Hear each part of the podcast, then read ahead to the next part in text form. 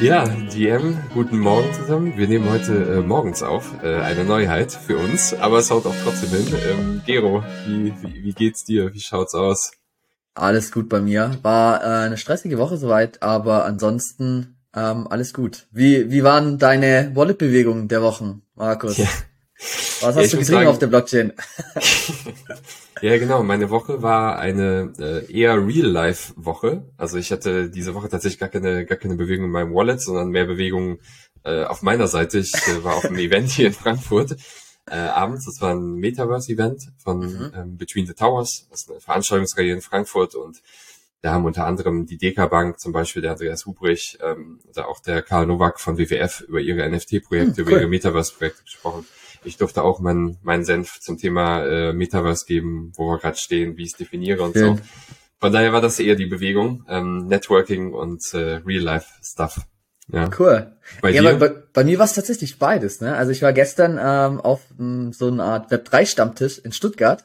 Den hat MetaValue mit organisiert, also Pete und Valeria, die auch Teil von Fire sind. Also äh, war echt cool. Ähm, waren, ich glaube, so acht, neun Leute. Äh, war eine coole Runde und haben uns da schön ausgetauscht. Also hat echt Spaß gemacht. Und in Stuttgart ist halt Web 3 noch gar nicht so vertreten, aber soll jetzt anscheinend auch kommen. Finde ich cool, weil bisher ist ja irgendwie nur so Frankfurt, München und Berlin so. Ansonsten glaube ich in Deutschland nicht so stark vertreten. Finde ich gut, dass er Stuttgart nachzieht. Und äh, Wallet-technisch ähm, habe ich mir noch ein Otherside zugelegt, weil äh, das startet ja, glaube ich, jetzt in zwei Wochen. Aber festgestellt, dass ich da dann auf der Adidas Party bin in, in Berlin, dass ich dann wahrscheinlich gar nicht ähm, ja das, das spielen kann an dem Moment. Ich werde es wahrscheinlich dann einfach kurz davor wieder verkaufen und ja, mal gucken. Das, ist das so Leben, das Leben eines wahren NFT-DJs. Richtig, richtig. ich genau. habe mir ein NFT gekauft. Ich habe da aber keine Zeit, weil ich auf dem realen Event von der anderen NFT-Kollektion bin. So muss das sich anhören. Genau. Geil. Richtig. Ja, mega. Sehr, sehr cool. Okay, dann lass uns reinspringen. Wir haben mhm. ja wieder ein paar Neuigkeiten mitgebracht. Ähm, wir steigen einmal ein mit äh, einer, ich nenne es mal Web, Web 2 Story, ähm, denn wie wir jetzt gerade, ja genau, wie wir hier sehen, Spotify testet tokenbasierte Musik-Playlist. Das heißt, äh, erstmal ist es nur verfügbar für Android-Nutzer in den USA, UK, Deutschland, Australien, Neuseeland, also schon eine relativ ordentliche Test, Testballon, würde ich sagen auch wenn es erstmal nur für Android-User ist und genau wie der Titel halt schon sagt, also ähm, der Test läuft so, dass entsprechend ähm, per Token bestimmte Playlists, äh, ähm, ja, auf, auf bestimmte Playlists zugegriffen werden kann. Und jetzt gerade ist es so, dass Communities, ähm, also für die Fluff, Moonbirds, Kingship, kenne ich ehrlich gesagt gar nicht, äh, oute ich mich kurz, und Overlord äh, Communities, also NFT Communities, mit ihren Tokens Zugang zu diesen speziell von Spotify angelegten Playlists haben. Und ähm, also der Test, ich sag mal auf der technischen Seite, seitens Spotify, äh, ist natürlich halt okay, ne, was, wie viele, wie viele nutzen es wirklich, also Userbase, äh, können unsere Systeme das halt abdecken, gibt es technische Probleme, wenn ja, welche, etc. etc. Also muss ganz normal sein Wallet connecten, was gibt's da vielleicht für Probleme. Mal schauen. Also ähm, für mich ist es auch also ein logischer Schritt von Spotify. Ich meine, Musik-NFTs, klar, die haben auch gelitten jetzt über die letzten Monate, wie, wie alle NFT-Bereiche. Aber ich, aus meiner Perspektive ist der NFT, also der Musik-NFT-Case nach wie vor ein guter Case und macht natürlich Sinn, wenn Spotify als Riesenplayer damit einsteigt.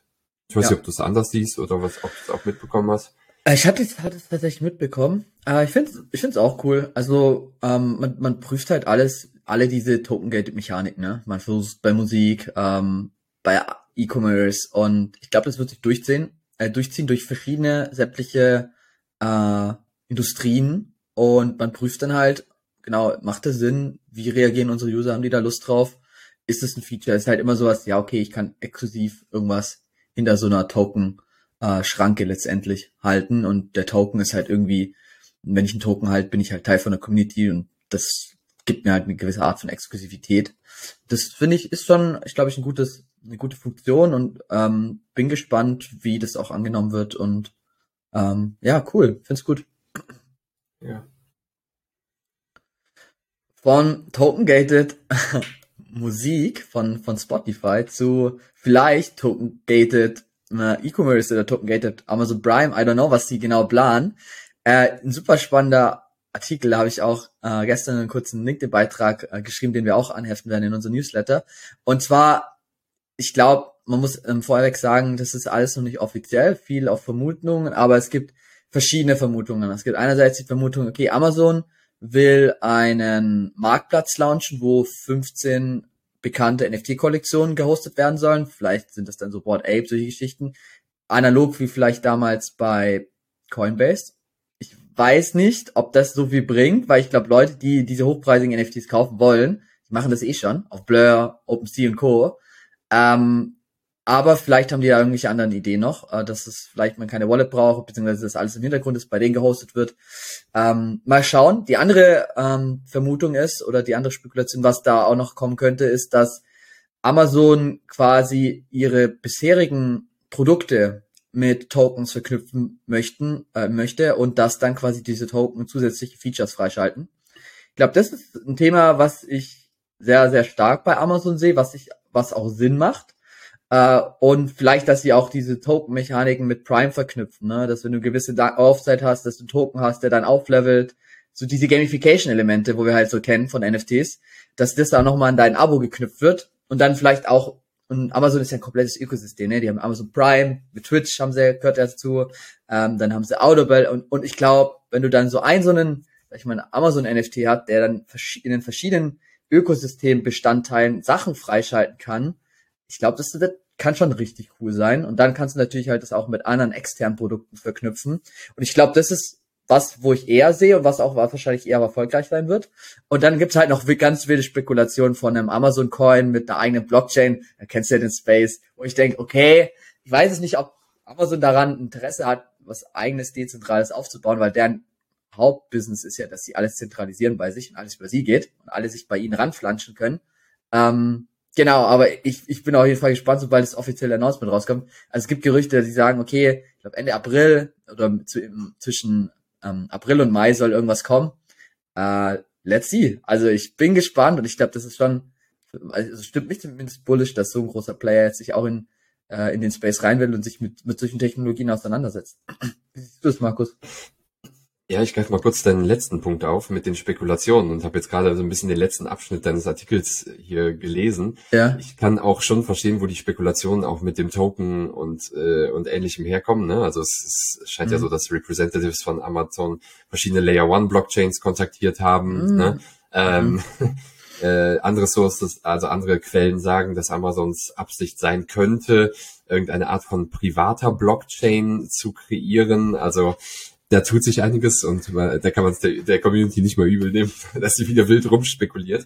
Aber ähm, ich bin da voll bei dir bei dem Thema, ich glaube, die richtige Power entfaltet sich vor allem für die, für die Masse, wenn Amazon das Thema Web 3, also die Web 3 Elemente für sein gesamtes Ökosystem nutzt. Ne? Und ich meine, gerade, mhm.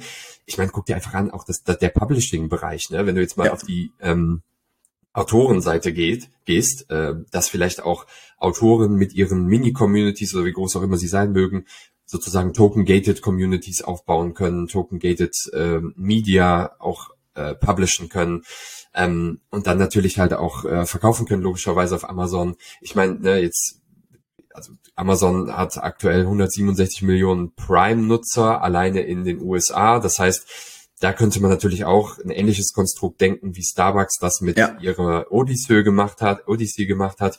Das heißt, du hast ein Loyalty-Programm, also quasi Next Level Loyalty-Programm, was von Prime ausgeht zu dem Web3 Prime für Amazon. Also mhm. da sind die Möglichkeiten halt echt massiv. Ne? Und was ich mhm. auch glaube, das war auch jetzt am Dienstag oft die Diskussion bei diesem Event, wo ich war, dass wird bestimmte Elemente auch meiner Meinung nach geben aus dem Web3-Bereich, die sich jetzt schleichend weiterentwickeln und die so in den alltäglichen, in die alltägliche Nutzung übergehen.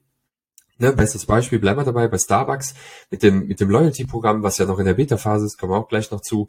Aber Leute werden halt diese digitalen Themen, vor allem das NFT-Thema als Digital Collectibles, Digital Asset, wie auch immer es heißt, nutzen. Und dann auf einmal ist es halt schon so, ja klar, Ne? Also das ist nicht so, dass man halt sagt, so oh, jetzt ist es da ein mega Hype-Cycle, jetzt gerade ja, unten, ja. dann wieder hoch und so weiter.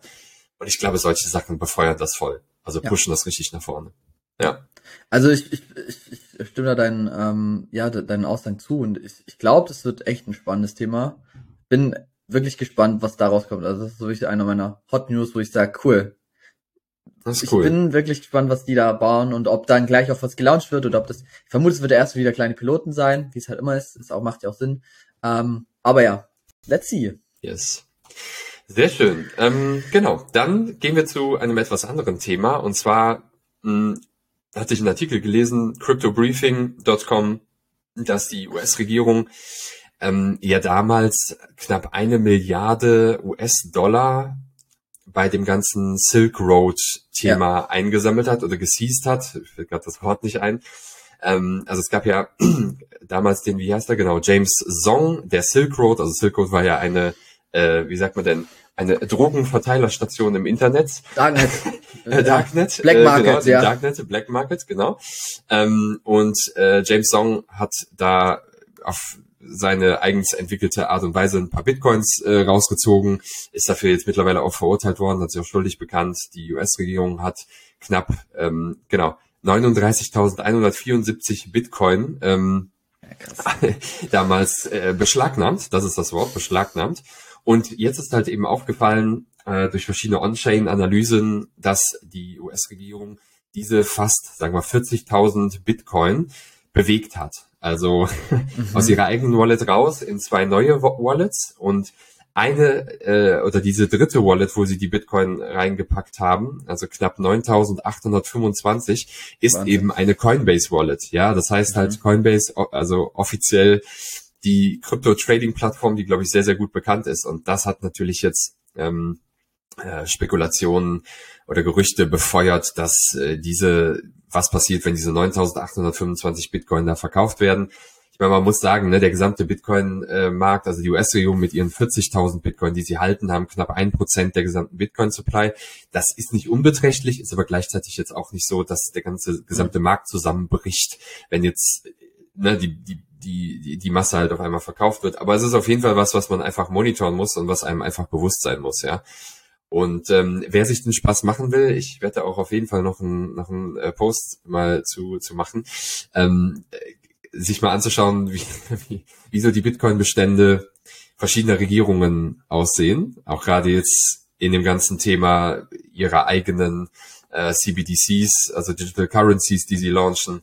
Das ist eine sehr spannende Thematik. Aber ja, interessant, würde ich sagen. Ja, also ich finde es auch faszinierend, dass halt die, die US-Regierung das halt bis heute immer noch teilweise hält. Ne? Die haben ja, glaube nie irgendwie was verkauft. Also wenn ich das richtig im Kopf hatte. Ne? Nee. Ne? Also nee, genau. Das war halt bisher, wirklich.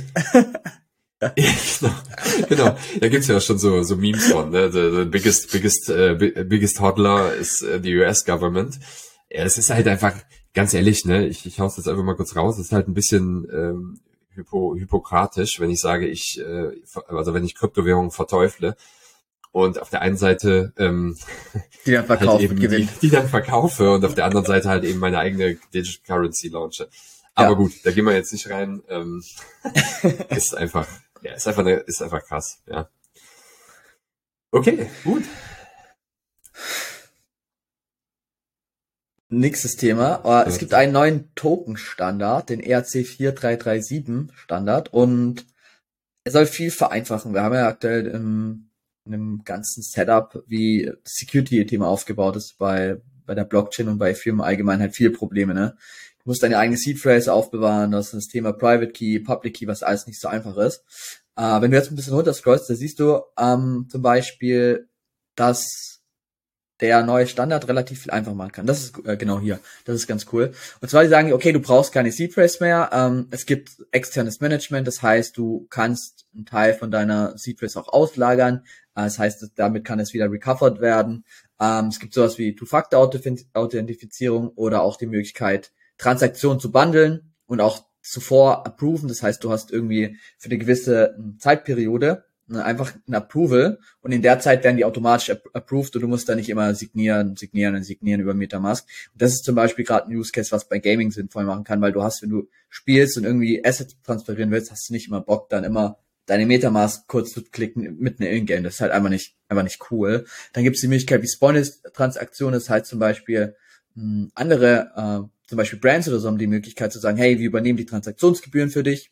Einfach auch nochmal so ein bisschen ähm, auch ein cooles Feature, zum einfach kundenfreundlicher zu sein und andere Möglichkeit Subscription, dass halt auch automatisch Geld abgebucht wird, eine Art Abo-Modell. Also eigentlich viele Web 2 Mechaniken, wie wir so kennen, äh, auch nutzen, wie, bei, wie wir es bei Kreditkarten zum Teil halt kennen, ähm, werden hier dann implementiert.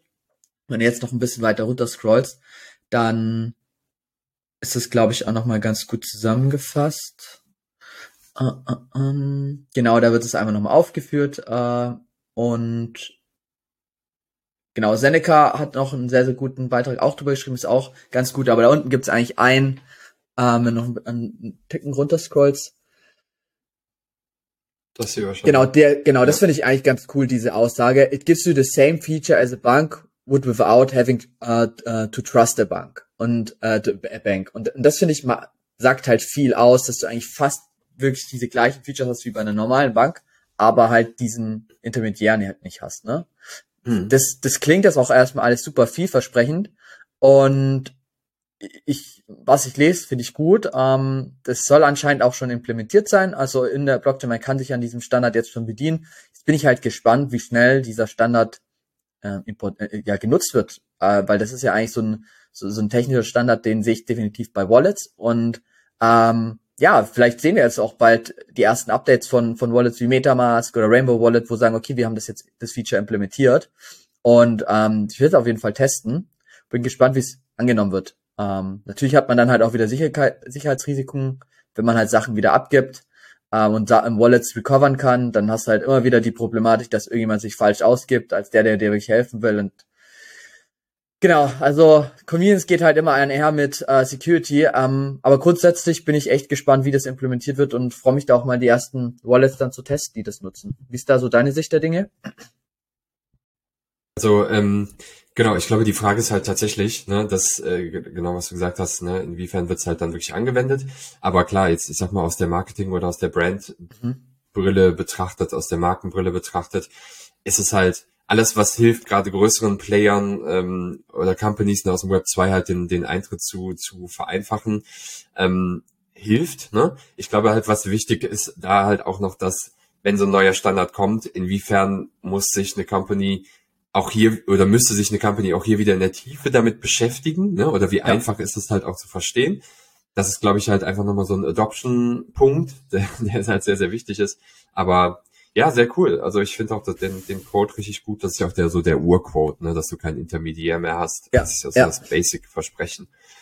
Von daher, ja, mega. Cool, dass du es nice. mitgebracht hast. Genau, dann ähm, ja, eigentlich anknüpfend an das, was wir letzte Woche schon gesagt haben, ist jetzt auch nicht so, dass, dass, äh, dass, dass, dass, dass man dafür halt, äh, es ist keine Rocket Science gewesen, das abzusehen. Also die Kryptobank Silvergate wirft das Handtuch hin, wird dicht machen. Silvergate, wie gesagt, einer der größten Player oder Banken, die eben auch die Transaktionen, das Kaufen, Verkaufen und so weiter mit Kryptowährungen ermöglicht haben. Sie haben jetzt äh, oder haben angekündigt mit einer Pressemitteilung, dass sie die Geschäftstätigkeit einstellen werden. Das liegt, wie gesagt, daran, dass es einen sogenannten Bankrun gab. Das heißt, sehr viele Nutzer haben ihre Mittel dort abgezogen, weil die, die Bank so ein bisschen eine finanzielle Schieflage auch schon vor diesem Bankrun geraten war und dann es auch ein paar Gerüchte gab, die sich nur zum Teil bestätigt haben. Jedenfalls ist das Rad wieder ins Rollen gekommen und ähm, auch mit der anstehenden regulatorischen Unsicherheit, wie Sie selber gesagt haben, sehen Sie es als den besten Plan, letztlich ähm, alle Assets, die Sie haben, zu liquidieren und äh, einzustellen. Mhm. Ähm, ja, gibt Besseres für den Space, das ist jetzt, glaube ich, auch kein, kein Geheimnis. Aber ich finde, man härtet mittlerweile auch so ein bisschen ab. Ja, ich meine, der Markt ist sowieso, ich meine, man schaut sich die Preise an, die Market Cap, äh, die Market Cap an, der Markt ist eh gerade unten warum dann nicht jetzt auch direkt alle Dominosteine einmal abklappern und dann geht's irgendwann wieder weiter. Ähm, ja. Am besten noch mit regulatorischer Sicherheit und dann äh, äh, aufwärts so. Ne? Sehe ich auch so und vor allem du hast ja die, diesen, ich sage mal, diese Downphase ja nicht nur immer in den Kryptomarkt. Also man muss ja immer auch dieses ganze Makrobild angucken und da siehst du ja auch, ich glaube die Credit Suisse, die hat auch extremst Probleme äh, die hatten, hatte ich jetzt letztens in der Nachricht gelesen, dass die ihre ähm, ihren Jahresabschluss nicht äh, oder ihre Quartalsreports nicht bereitstellen können. Aus irgendwelchen Gründen äh, wieder, weil sie irgendwelche Fragen nicht verstehen oder irgendwie sowas war das. Und diese haben sich ja auch teilweise wirklich verspekuliert. Und das ist auch keine kleine Bank. Also es kommt halt auch einfach mal vor, dass Banken halt einfach mal ähm, pleite gehen, ne? weil sie halt sich verspekulieren und weil halt einfach eine Marktphase eintritt, wo es halt nicht gut läuft. Und das ist halt auch im, im Tech-Markt, da gibt's ja auch massig Layoffs teilweise und das betrifft halt deinen Kryptomarkt genauso. Und ja, solche Phasen sind, glaube ich, halt normal, so, und die sind auch gesund, da werden halt solche Player aussortiert und das brauchst du halt, das ist halt einfach eine normale Marktbereinigung. Klar, bei, bei Krypto war es halt durch einen großen Player ausgelöst, aber ähm, ja, es, es ist halt so, ne? Also ich glaube, da kommen auch wieder bessere Zeiten und genauso wie es halt in, sag ich mal, den, den Web 2 Markt betrifft, beziehungsweise die, diese Makrolage wird halt auch irgendwann mal besser gehen, ähm, auch und so, so wird es dann auch den, den Kryptomarkt betreffen, ne? Also ja. ja, ich hatte gestern ein Gespräch mit jemandem, der ähm, sich extrem gut auch im, im Financial Sektor auskennt, der auch ja. äh, äh, sehr tief in dem Thema Digital Assets und Kryptowährungen mit breit drin ist und er sagte halt eben auch, dass die Anforderungen ähm, ich sag mal, neue Produkte in Richtung tokenisierte mhm. ähm, Anteilsscheine, tokenisierte, einfach tokenisierte Produkte halt immer höher werden. Warum? Ne, weil äh, die BaFin einfach, einfach auch höhere Anforderungen stellt, kommen ja. wir auch gleich noch zu. Mhm. Und ich sag mal, solche News ähm, helfen da natürlich nicht, den, das, den Inno, das Innovationsfeld einfacher zu machen, ne? für, für, für Banken oder andere Anbieter, die einfach Digital Assets oder welche Form von Token-basierten Produkten auch immer anbieten wollen, weil die Anforderungen immer höher werden, weil dann natürlich gesagt wird, seitens, seitens der äh, der Regelmacher. Ähm, hier schau mal, Silvergate ist auch hops gegangen. Wir brauchen einfach stärkere Regeln, wir brauchen mehr Daten. Ne? Mhm. Aber gut, das äh, genau wie du sagst, das ist halt der normale Zyklus und ähm, damit muss man einfach äh, leben. Ja. Richtig. Und jetzt, äh, die BaFin hat äh, einen schönen Fachartikel rausgebracht, und zwar, wie denn NFTs letztendlich angesehen werden. Ne? Da gibt's ja, das ist ja das Problem, um kurz auch mal für die Zuhörer und Zuhörerinnen so zu erklären, du hast ja eigentlich so zwei verschiedene Arten, wie ein Token gesehen werden können. Wir haben einmal so das Thema Utility Token und einmal das Thema Security Token. Security Token ist ja quasi eine Art, eine Art Wertpapier, würde ich jetzt mal behaupten. Vielleicht irgendein Anwalt oder Fachexperten würde es nochmal anders beziffern, aber so, so, so beziffer ich es zum Beispiel, dass es halt ähnlich ist von der Regulierung auch wie, einen, wie eine Aktie oder ein ETF und da brauchst du halt meist, meistens halt einen Prospekt, wenn du sowas rausbringst, weil du versprichst mehr oder weniger in der Zukunft Gewinne oder Dividenden, solche Geschichten. Und wenn du halt sowas hast, brauchst du halt diese Prospekte. Ähm, und das wird halt sehr, sehr stark von der BaFin dann auch geprüft, solche Themen. Heißt, du hast da sehr viele regulatorische Hürden. Dann gibt es die andere Möglichkeit, das ist so ein Utility Token. Das sind eigentlich, würde ich sagen, 99 Prozent aller NFTs auf dem Markt. Das heißt, der NFT äh, ist wie eine Art Wertegutschein, der gibt dir verschiedene Möglichkeiten. Das heißt, mit dem Gutschein oder mit diesem NFT hast du vielleicht Zugang zu einer exklusiven Utility oder du kannst irgendwelche Sachen claimen. Das heißt, du kannst irgendwelche, ähm, sag ich mal, Sachen einfordern, wie zum Beispiel bei Meta True Society, dass du Bier einfordern kannst. Also du kannst halt mit diesem Gutschein gegen physische oder auch digitale Inhalte äh, tauschen oder dafür äh, irgendwas bekommen. Das sind erstmal so die grundlegenden zwei verschiedenen Einheiten. Und, und was jetzt hier in dem Artikel letztendlich rausgearbeitet wurde, wie jetzt man halt identifizieren kann, ob jetzt etwas ein Security Token ist, was, ob jetzt irgendwas ein, ein Utility Token ist. Was sie jetzt auch in dem Papier geschrieben haben, dass eigentlich die, die meisten NFTs ähm, nicht als äh, Wertpapier angesehen werden. Ähm, und, und, und woran liegt das? Es kommt halt ganz drauf an, was man letztendlich verspricht in seinen Terms and Conditions, auf seiner Website, was wir halt auch immer Roadmap oder Utility nennen. Da muss man halt aufpassen, wie man es formuliert. Wenn man halt irgendwie Sachen formuliert wie, ja, okay, du, äh, du kriegst hier in, in ein paar Monaten, weiß ich wie viel hohe Gewinne und Rendite von 19 Prozent, I don't know, dann ist halt schwierig und dann rutscht man wahrscheinlich eher in die Security-Richtung. Genauso auch wie man sagt, ja, du hast Anteile von unserem Unternehmen. Anteile von Unternehmen sind dann wieder Aktien und da bist du halt wieder beim Wertpapier. Und, und genau, das haben sie halt einfach runterge runtergeschrieben, ähm, zusammengefasst auch und, und wie man diese ganze, ganze Thema NFT bewertet. Also ich glaube, ähm, finde ich gut, dass es, dass es jetzt draußen ist. Es gibt, glaube ich, auch vielen Sicherheit, auch viele, die Projekt machen wollen, können sich da durcharbeiten und einfach das auch für ihre Terms and Conditions prüfen. Was, was wollen wir denn liefern? Was, was wollen wir bereitstellen? Und äh, worauf muss man achten? Ne? Und was auch nochmal ein Punkt ist, genau was, was ich vergessen hatte, wenn NFTs sehr, sehr, sehr einzigartig sind, das heißt, wir sind, und das sind ja die meisten NFTs, dann geht es meistens nicht in die Richtung vom digitalen Geld. Man muss halt dann aufpassen, wenn man halt so in ERC20 Token geht, also sowas wie Ethereum und so weiter, weil da bist du schon sehr, sehr geldnah und NFTs sind ja eher so äh, unique. Ne? Obwohl es da halt auch gewisse NFTs gibt, die super ähnlich sind und, und rein nur eine ID unterscheidet es dann nicht. Also muss halt immer, man muss aufpassen, dass man halt die NFTs sich stark voneinander unterscheiden und dann rutscht man auch gar nicht so in diese Geldrichtung und dann kommt es nicht zu der Gefahr, dass man in diese Security-Sparte ähm, verordnet wird. Genau, das ist so, so mein Hauptlearning, was ich da mitgenommen habe. Ja, ultra spannend. Sehr geil. Vielen Dank für die, für den, für den äh, Ausflug, sozusagen den BaFin-Ausflug. Ja.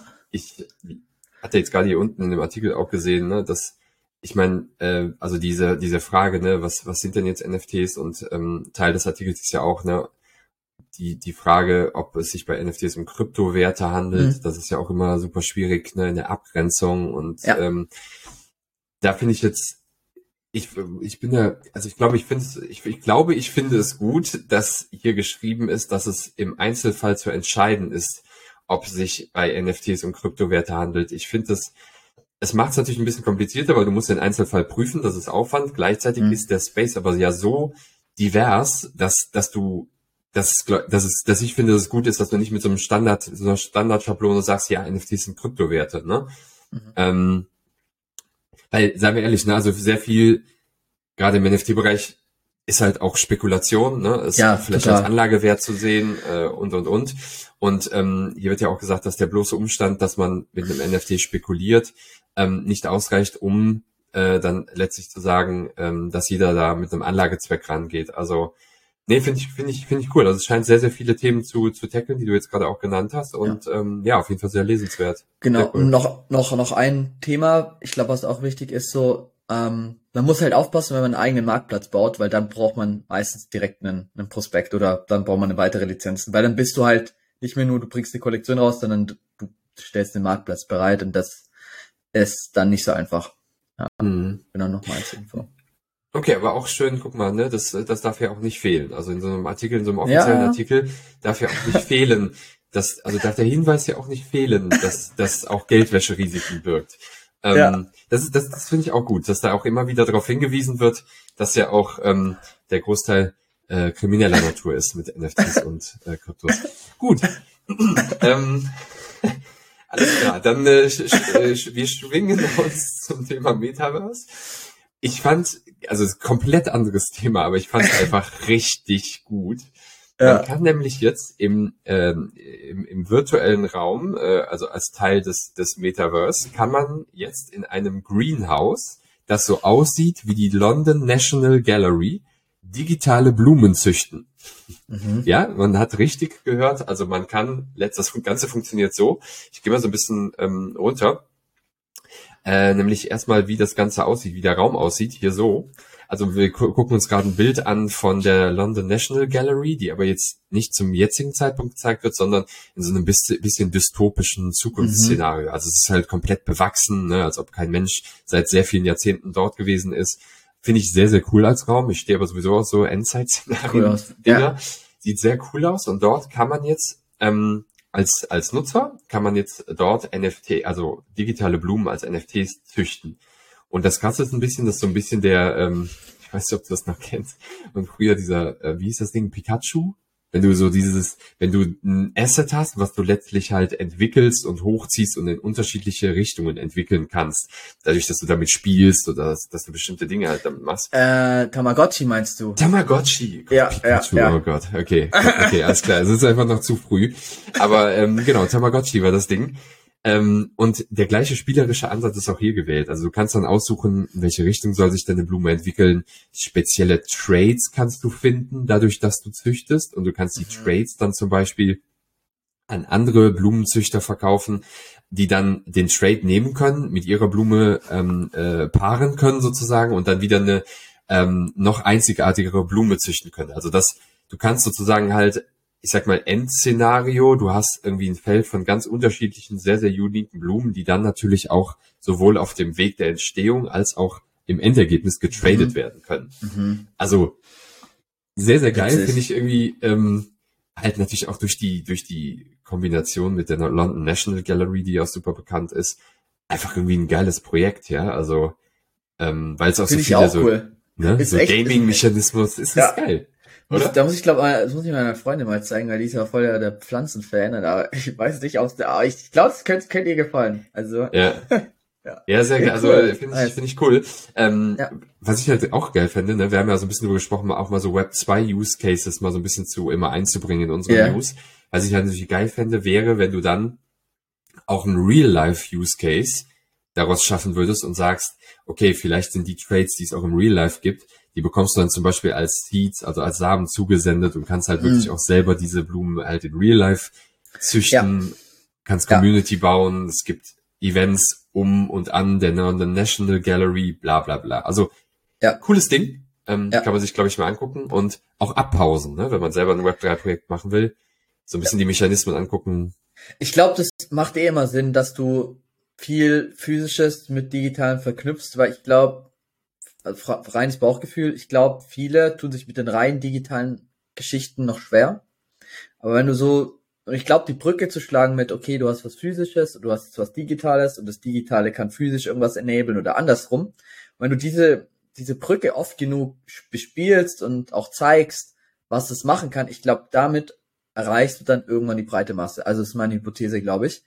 Weil die Leute halt am Anfang erstmal sagen, was bringen mir digitale Inhalte, brauche ich nicht, bla bla bla. Ähm, und dadurch bildest du den Connect, glaube ich. Also ja. finde ich gut. Auch und ja. ja. Nice. Fully, fully agree.